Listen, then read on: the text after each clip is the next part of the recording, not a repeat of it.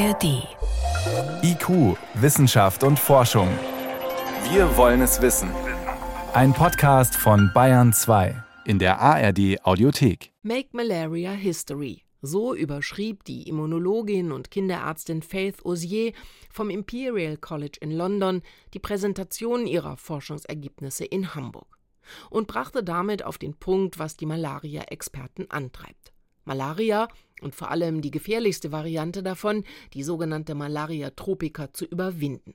Im Zentrum der Forschungen von Faith Osier, die in Kenia geboren ist, steht das Immunsystem. Das Ergebnis meiner Forschung, das ich hier präsentiert habe, ist, dass ich den Mechanismus aufgezeigt habe, mit dem sich die verschiedenen Zellen des Immunsystems gegen den Malariaerreger wehren.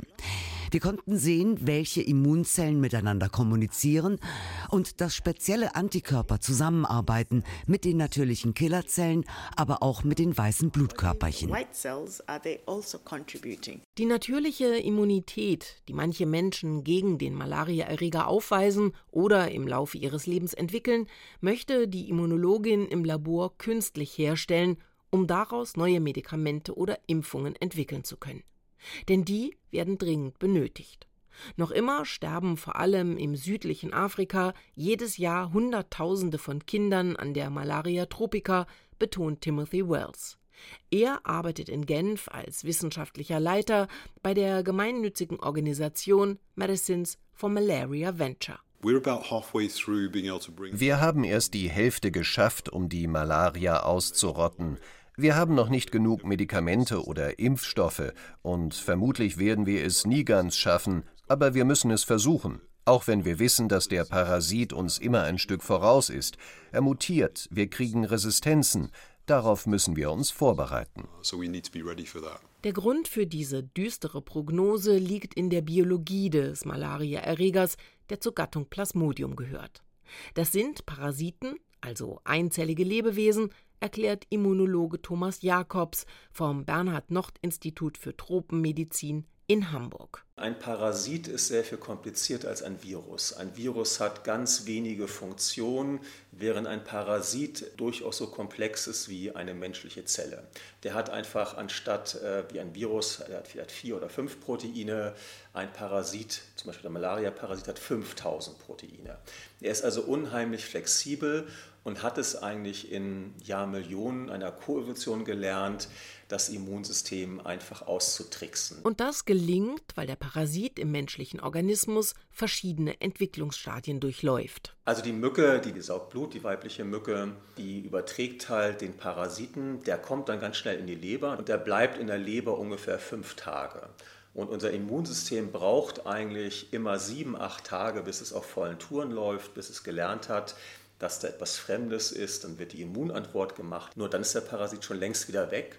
Und wir müssen wirklich sagen, dass der Parasit in der Leber und der Parasit später im Blut, in Blutzellen, ist halt komplett anders. Der Parasit verändert sich also immer wieder, sodass das Immunsystem ihn nicht erkennen kann. Das ist die zentrale Herausforderung für die Medikamenten- und Impfstoffentwicklung. Und auch die Erklärung dafür, weshalb der erste zugelassene Impfstoff nur einen begrenzten Schutz von ungefähr 30 Prozent bietet. Zurzeit prüfen die Zulassungsbehörden einen zweiten Impfstoff, der nach Angaben des Entwicklerteams einen höheren Schutz aufweist. Und der wird auch dringend benötigt, denn der Malaria-Parasit wird resistent gegen den Wirkstoff Artemisinin. Der ist bisher zentraler Baustein aller medikamentösen Therapien gegen Malaria, erklärt Zellbiologe Tobias Spielmann vom Bernhard-Nocht-Institut. Diese Artemisinin-Resistenz, die vor allem in Südostasien führt, die zu sehr großen Problemen in der Behandlung. Aber da gibt es gar nicht ganz so viel Malaria. Der Hauptteil der Malaria, den gibt es in Afrika. Und jetzt sind da erste Anzeichen aufgetreten, dass da auch solche äh, Veränderungen des Erregers festgestellt wurden, dass die resistent sein können wo auch jetzt erste Anzeichen sind, dass vielleicht nicht mehr alle Leute so gut behandelbar sind. Und wenn das in Afrika wirklich der Fall wäre, dann wäre das eine Katastrophe. Noch sind die Resistenzen in Afrika nicht flächendeckend zu beobachten, aber sie bereiten den Expertinnen und Experten große Sorgen. Und noch ein weiteres Problem zeichnet sich ab beim Kampf gegen Malaria. Eine neue Malaria-Mückenart, die bisher in Südostasien heimisch war, breitet sich auch auf dem afrikanischen Kontinent aus. Sie lebt vor allem in den Städten, die bisher von der Malaria kaum betroffen waren. Lässt sich diese Mückenart dort tatsächlich nieder, dann werden sich die Malaria-Infektionen auch dort weiter ausbreiten.